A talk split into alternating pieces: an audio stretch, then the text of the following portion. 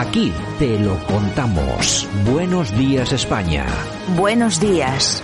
Bueno, y nosotros esta mañana tenemos una pequeña tertulia. Vamos a hablar de temas de actualidad. Lógicamente no se puede quedar en el tintero el tema Rusia-Ucrania. Igual también nos da un poco de tiempo.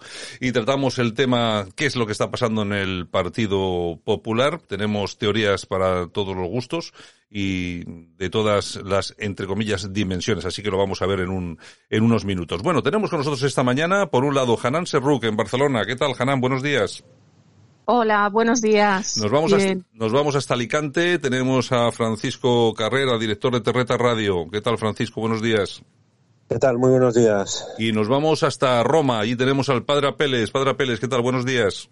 Muy buenos días. Bueno, encantado. Y además vaya sonido que tenemos. Vaya Hoy sí que tenemos buen sonido, Padre Apeles. Hemos mejorado mucho, ¿eh? Claro, claro, gracias a ti. como debe, como debe ser, como debe ser. Bueno, si, si os parece, os primero os agradezco que estéis esta mañana aquí en la radio y si os parece vamos a empezar por el principio. Eh, padre, me gustaría empezar por, por ti preguntándote qué te está pareciendo todo este conflicto Rusia-Ucrania, qué es lo que ves en todo ello y sobre todo cómo está evolucionando. Bueno, claro, la, la pregunta es tan global que es muy difícil es, es, un conflicto, bueno, pues que ya eh, es un conflicto que procede en parte de la historia y en parte de que tenemos que tener en cuenta que los problemas hay que cerrarlos bien. Y cuando se dio la independencia a Ucrania, pues no se cerraron bien los problemas, porque era un momento, digamos, en que la Unión Soviética estaba en grave crisis, que lo que querían un poco era desprenderse del lastre, pero claro, la población de Ucrania es la que es, la historia es la que es y los problemas, bueno, pues luego vuelven a surgir. Si a eso le añades, digamos, lo que ha sido la geopolítica de Estados Unidos, sobre todo mm, de la administración Obama-Clinton, que, que, vuelve a ser la que tenemos ahora, porque si recordáis bien, eh, en el último momento, eh, Hillary Clinton ya quería guerra en su momento pero tuvimos cuatro años de Trump. Trump eh, lo que quería era hacer negocios con Putin, no guerra, y por tanto durante cuatro años estuvo el tema aparcado. Pero en cuanto pudo Estados Unidos, volvió mm, a relanzar el tema. Eh, bueno, es muy complicado saber lo que ocurrirá. Me alegro mucho de que haya pues estas conversaciones que por otra parte era de suponer que las habría y esperemos, bueno, pues que, que, tengan fruto. Eh, Apeles, fíjate que lo hemos repetido alguna vez aquí en la radio, que fíjate, incluso antes de que Trump ganase las elecciones, ya todo el mundo decía que nos iba a meter en la tercera guerra mundial. Muy al contrario, lo único que hizo fue llegar a acuerdos pues con la gente más peligrosa, ¿no? Que había, que había en el planeta. Fíjate que ha sido llegar los demócratas en Estados Unidos y tenemos, y tenemos ya esta guerra, porque no hay que olvidar que todo esto viene muy impulsado por Biden y seguramente sus bajos índices de popularidad, ¿no? Por supuesto, pero fíjate en una cosa, fíjate que mientras la reacción de Europa es casi histérica, en cambio Estados Unidos está muy calmado, sí. lo que me hace suponer a mí que exista, y no quiero ser eh, adivino, pero que exista ya un acuerdo entre Estados Unidos y Rusia. Es decir, gracias a esta crisis, todos los países de la OTAN van de una vez por todas, digamos, a aumentar eh, muchísimo su presupuesto en defensa, por tanto Estados Unidos podrá exportar, podrá vender muchas más armas. Eh, por ahora parece eh, que se ha eh, bloqueado, yo creo que no por mucho tiempo, pero se ha bloqueado el proyecto del Nord Stream 2, con lo cual Estados Unidos puede vender su gas líquido a, a Europa. Y además Europa y Rusia, que tendrían que ser aliados naturales, se han puesto unos contra otros para satisfacción de Estados Unidos. Por tanto, me parece que es una guerra que a Estados Unidos no le va mal y por eso, como además yo creo que tiene ya un, un acuerdo y que hay seguridad de que Putin no va a usar armas nucleares ni va a ocurrir la Tercera Guerra Mundial, Estados Unidos está relativamente tranquilo. Bueno, eh, Francisco Carrera, sí. vamos a ver, no, no, yo creo que no desvía mucho el tiro el padre Apeles, teniendo sobre todo en cuenta que ya Alemania ha anunciado un aumento en su presupuesto militar para el año que viene de 150.000 millones. Sí, e incluso, e, por tres, sí. e, e incluso uh -huh. en España se, se ha comenzado ya a hablar de aumento del, del presupuesto en defensa. Sí, Pedro Sánchez, que era ese político que cuando estaba en la oposición decía que no hacía falta un Ministerio de Defensa, acordémonos todos. Pero bueno, yo, como decía el padre Apeles, yo eh, espero que este conflicto, esta guerra que eh, no deja de ser un, tema eh, que hunde sus raíces evidentemente en la historia y en ese expansionismo ruso que no es de ahora ruso y ruso soviético. O sea, esto eh, no deja de tener sus raíces soviéticas y no olvidemos que Vladimir Putin es eh, un presidente autócrata es un ex agente del KGB, ex director del KGB y que, bueno, pues eh, mm, demócrata no tiene nada y, bueno, ese expansionismo, primero a través de la anexión de Crimea y ahora, pues, eh, de ese apoyo a las eh, repúblicas independentistas de Lugansk y Donetsk, pues le está sirviendo para ir advirtiendo al resto de Europa de, ojo, estoy aquí y tengo mi poderío militar como como diría, era el cardenal Cisneros, ¿no? Eh, estos son mis poderes, ¿no? Pues eh, aquí estoy. Y hay un eje muy, muy potente entre Rusia, entre Beijing y Teherán, que tienen todos el botón nuclear, que pueden, evidentemente, no lo van a utilizar, y esperemos todos por el bien de la humanidad que no lo utilicen, pero que, ojo, están amenazando. Y el propio Putin ha dicho que a él le da igual el resto del mundo, porque si él aprieta el botón nuclear, lo único que va a quedar es Rusia y que le da igual que le congelen las cuentas, que no exista nada más, que no, él aprieta el botón y lo único que quedaría es Rusia. Por tanto, eh, bueno, eh, yo creo que eh, y espero que la lección que saquemos de todo este conflicto que mm, espero que se reconduzca en los próximos días y todo parece prever que, bueno pues que haya unas conversaciones que den su fruto y que bueno pues evidentemente pues no, no lleguen a mucho más allá de lo que estamos viendo que por cierto ya le ha costado la vida a miles de militares civiles etcétera pero que esperemos que no vaya más allá pero que saquemos la lección de que Rusia está ahí de que Rusia no se va a quedar quieta, de que la Unión Europea es un ente que no pinta absolutamente nada en el panorama internacional y que estamos entre dos potencias como es Estados Unidos, que es la potencia que ha perdido el poder, y ese eje Beijing, eh, Moscú, Teherán, que, bueno, pues eh, tienen muchísimo peligro y que como no hagamos eh, nada, pues eh, hay eh, cierto o muchísimo peligro de que las cosas, de que los malos, entre comillas, ganen eh, esta batalla que es un choque de civilizaciones absolutamente eh, inconmensurable. Bueno, eh, Hanan, estaban eh, las tropas eh, rusas que han entrado, lógicamente, como todos nuestros oyentes saben, Ucrania, están a las puertas de Kiev. Parece ser que están teniendo algunos unos problemas, por lo menos es lo que nos están vendiendo. Lo que sí es cierto es que se van a, enviar tropas desde Chechenia, además unas tropas especialmente peligrosas, ¿no? Pues sí, Chechenia lo que está haciendo es aprovechar conflicto de Rusia, eh, no olvidemos que Rasmach idolatra a, Putin por lo que simboliza esa capacidad esa, de, la lucha de, exponer de civilizaciones, el expansionismo de, la Rusia eh, con el ideal soviético.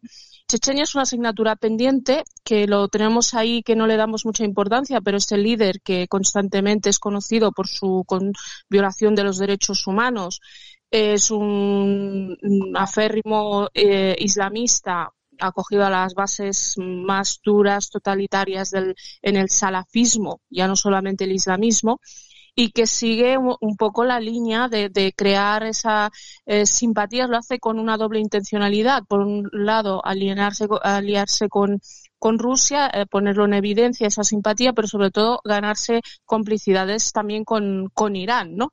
Y ponerse en este, en este eje que simboliza la, esta lucha de civilizaciones. Ellos, aparte, pues el argumentario lo tienen muy simple y servido, que es el líder de, el presidente de, Ucrania es de descendencia judía, una población cristiana mayoritaria y por lo tanto es un espacio todo lo que sea la reconquista, la lucha de civilizaciones, ellos lo, lo ven como el argumentario para mantener esta, ese control y ese pulso duro y, y tener presencia y, y, crear estas alianzas a que al final son de subsistencia de, de su propio liderazgo porque realmente Chechenia está también al borde de una gran crisis interna que, que, que, por lógica y por su naturaleza tarde o temprano llegará. ¿no? Los chechenos entran en nombre, eh, en nombre de, de Allah, eh, ven una, una oportunidad, son unos oportunistas que evidentemente van a utilizar los métodos más sangrientos, salvajes, por dos motivos. Porque primero es su forma de hacer, segundo porque esos modos van a, tener un impacto mediático y, se ponen en el tablero internacional. Padre Pérez, cualquier cosa que quieras responder a nuestros, tanto a Hanan como a Francisco lo haces. Y yo, mientras tanto, te pregunto, comentaba Francisco que la UE no pinta nada ya en el tablero internacional. Eh, me gustaría saber tu opinión pues en, en relación a la Unión Europea y también eh, hablaba de China, de ese eje China-Irán. ¿Qué te parecen los dos temas? Bueno, me gustaría mm, discrepar un poco de, ambos contertulios. En primer lugar, no creo que los chechenos vayan allí precisamente a instaurar un califato, porque una de las razones por las que Putin hace esta operación militar especial, como la llama él, es la defensa de la Iglesia Ortodoxa. Por lo tanto, en ningún modo creo yo que Putin les dé entrada precisamente para combatir a los cristianos. Más bien creo que estas tropas chechenas se usan un poco como los ingleses acostumbraban a usar a los burkas, ¿no? Para asustar a la gente, porque en estos momentos lo que le interesa a Putin es que la mayor parte de la población pues abandone, por ejemplo, la ciudad de Kiev. Por tanto, mm, como mucho yo creo que estas tropas lo que se van a dedicar luego es a buscar personas en concreto, personas que están en esa lista de objetivos que, que haya, que haya preparado el Kremlin. En cuanto a ese eje del que nos hablaba um, Francisco de, entre Rusia, Irán y China, yo no lo veo tan claro.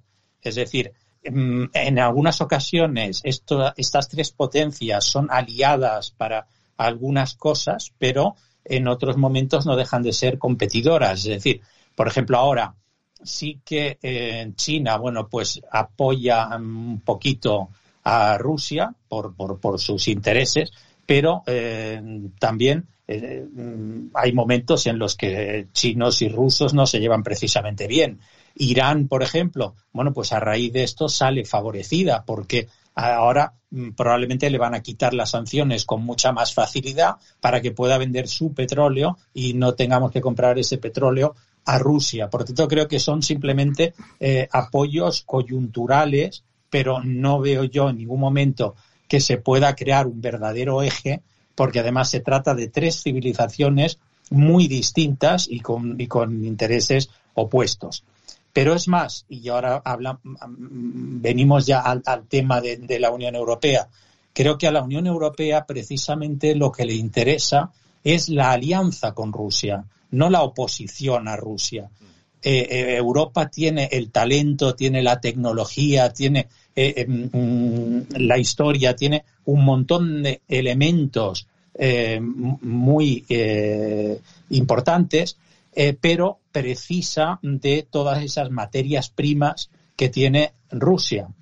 Y, por tanto, em, el, acuerdo tendría que ser precisamente entre alemanes y rusos, es decir, entre la Unión Europea y Rusia con toda esta guerra que se le está haciendo a Rusia en, Ucrania, pero no solamente en Ucrania, sino que se intentó en Georgia, se ha intentado en, Kazajstán, estas eh, que llaman revoluciones de colores, lo único que están haciendo es impulsar a Rusia a, la, alianza con China, impulsar a Rusia a una, a una mayor eh, uso de la autoridad. Y después están resucitando eh, por ejemplo, yo estos días estoy siguiendo muchísimo el tema y a mí me gusta mucho ver el canal de los rusos, Russia Today. Mm. Pero claro, en la edición, en la, versión española, cada vez que llaman a un analista, eh, ese analista es de, del sector más basuriento del poderismo, del PC de la época soviética, de los venezolanos, de los cubanos, de lo peor de la EZ mientras que Putin en realidad no es para nada ideología comunista. Recuerde que el otro día, en el discurso que hizo antes de, decidir eh, el tema de Ucrania, habló del terror rojo de Ucrania. Eh, habló mal de Lenin, que dijo que fue el que creó el problema con una Ucrania artificial. Por tanto, eh, lo que pasa es que, claro, él busca los apoyos donde los encuentra. Y eh, el no querer eh, entendernos con él eh, está llevando a esas alianzas de, Rusia que en realidad, por ejemplo, nos perjudican tanto en toda Hispanoamérica. Todo ese sentimiento antihispánico y, anti, y anticapitalista que, que existe en Hispanoamérica, pues claro, es fomentado por Rusia que quiere dividir a Occidente. Yo cuando me he referido a, los chechenos, no es que fueran a instaurar eh, un califato, no van con esa intencionalidad. El líder checheno lo que utiliza esta guerra para posicionarse en el tablero, porque estaba eh, está olvidado, y generar esa sinergia, esa simpatía con, con Irán. Entonces, utilizan eh, esta guerra como un espacio de propaganda. Evidentemente harán sus barbaridades como terroristas que son, porque no tienen otra definición para, para mi entender, pero evidentemente no es para imponer o instaurar un Estado, un califato islámico, sino para tener esas sinergias y alianzas. Simplemente para asustar. Putin no tiene ningún interés en que ellos puedan dominar algo en la escena ucraniana, ni siquiera tiene interés en que hagan eh, grandes barbaridades. Fíjese, por ejemplo, que estamos ya en el quinto día. Los que son, digamos, enemigos de Rusia están diciendo, bueno, esa operación relámpago no le ha salido como quería porque no ha dominado las ciudades, olvidando pues que Estados Unidos cuando ha querido dominar Irak o cuando ha querido dominar un país se ha tirado antes un mes bombardeándolo todo antes de mandar las fuerzas terrestres. Eh, Putin evidentemente tiene las fuerzas necesarias para eh, arrasar con cualquiera de las ciudades ucranianas. Pero ese no es el propósito de Putin, porque si Putin lo que quiere luego, digamos, es que los rusos en Ucrania eh, sean respetados, que Rusia pueda tener una relación eh, probablemente de vasallaje como la tiene con Bielorrusia, con Ucrania, no quiere tampoco enemistarse con la población. Por tanto, llevar a un grupo de salvajes digamos, que lo incendien todo, maten y violen a todo el mundo, no es el interés de Putin. Yo creo que se les lleva más para asustar y se les lleva quizá como eso, como unas fuerzas especiales para capturar a determinados objetivos que no para dejarles que campen por sus respetos en Ucrania. Bueno, vamos a ver, eh, Francisco Carrera, eh, este, este, es un tema que me imagino que te, que te toca directamente, como me tocaría a mí. Vamos a ver, se está barajando la posibilidad, en España también, de prohibir los medios rusos, RT y Sputnik. Bueno, me gustaría saber cuál es tu opinión y sobre todo cómo, cómo se puede entender esto de prohibir este tipo de medios con la libertad de expresión que defendemos en este país. Yo, mientras esté en circulación eh, el GARA, el ARA eh, y demás eh, medios que, bueno, pues ya sabes, que han pues hecho apología del terrorismo durante tantos años, el GARA ha sido el altavoz de ETA cada vez que ETA tenía que dar un comunicado y demás. Y ahí está, y ahí siguen los kioscos, eh, etcétera, etcétera. Supongo que regado con el dinero público de todos los vascos. Y el ARA exactamente igual, es el altavoz de los independentistas eh, catalanes, igual que otros muchos medios, eh, incluido eh, por empezar la TV3, o sea que eh, no descubro nada, pero en concreto yo voy a medios como, como Gara o, otros medios de, comunicación ahí en el País Vasco que han hecho apología del terrorismo, apología de los delitos. Bueno, pues dentro de lo que es la libertad de expresión, la libertad de publicación y de información, pues uno eh, puede estar eh, eh, en absoluto desacuerdo con lo que digan pues excrecencias como, como el Gara, donde por cierto creo que escribe el expresidente del gobierno Pablo Iglesias, en el Gara y en el ARA, en ambos medios de comunicación, y no se le ha prohibido que, estuviera cada día en los kioscos.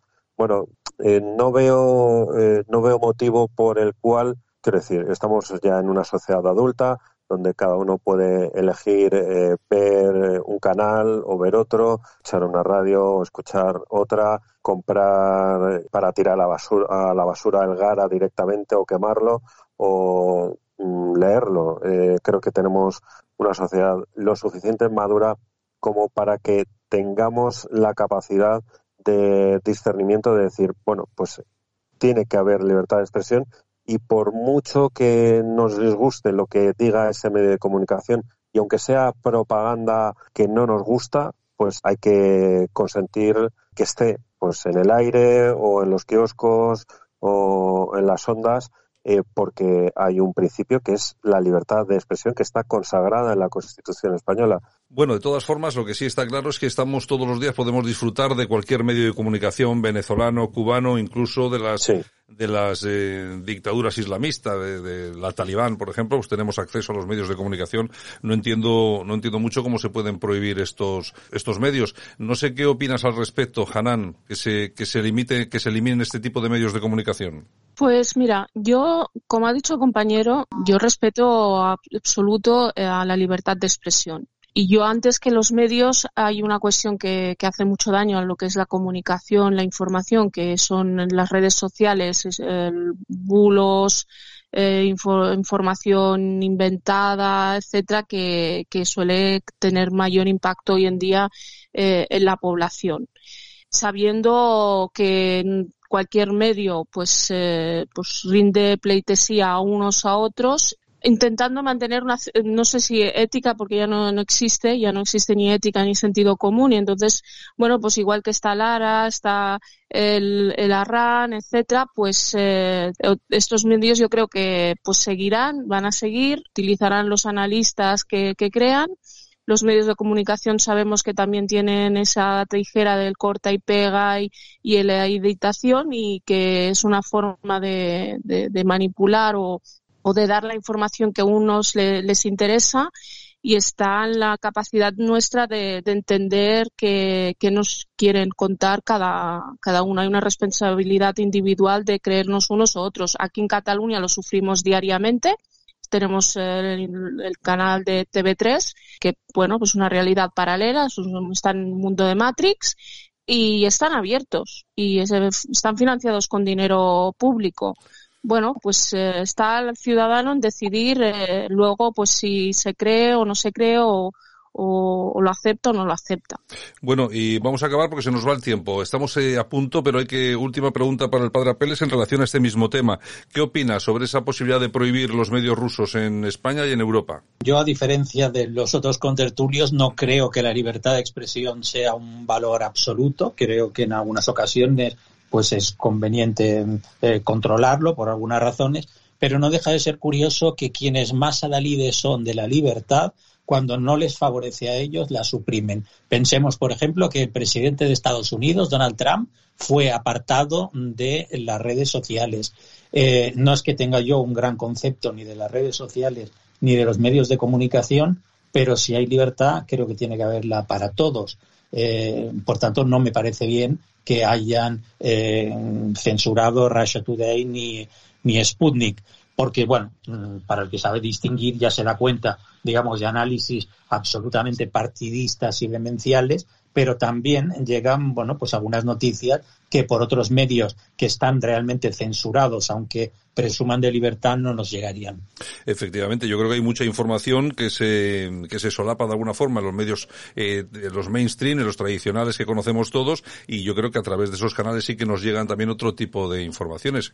Entre otras cosas, yo creo que has estado muy acertado en cuanto al tema de la libertad de expresión, porque son precisamente aquellos que, a los que se les llena permanentemente la boca de libertad, libertad de expresión, son aquellos los primeros que quieren censurar cuando cuando no quieren cuando no quieren hacer otras cosas que son aún peores. Bueno, pues lo siento mucho, se nos acabó el tiempo. Francisco Carrera, un abrazo. Hanan Serruk, un abrazo muy fuerte. Y Padre Apeles, muchas gracias y un abrazo muy fuerte. Un abrazo para todos.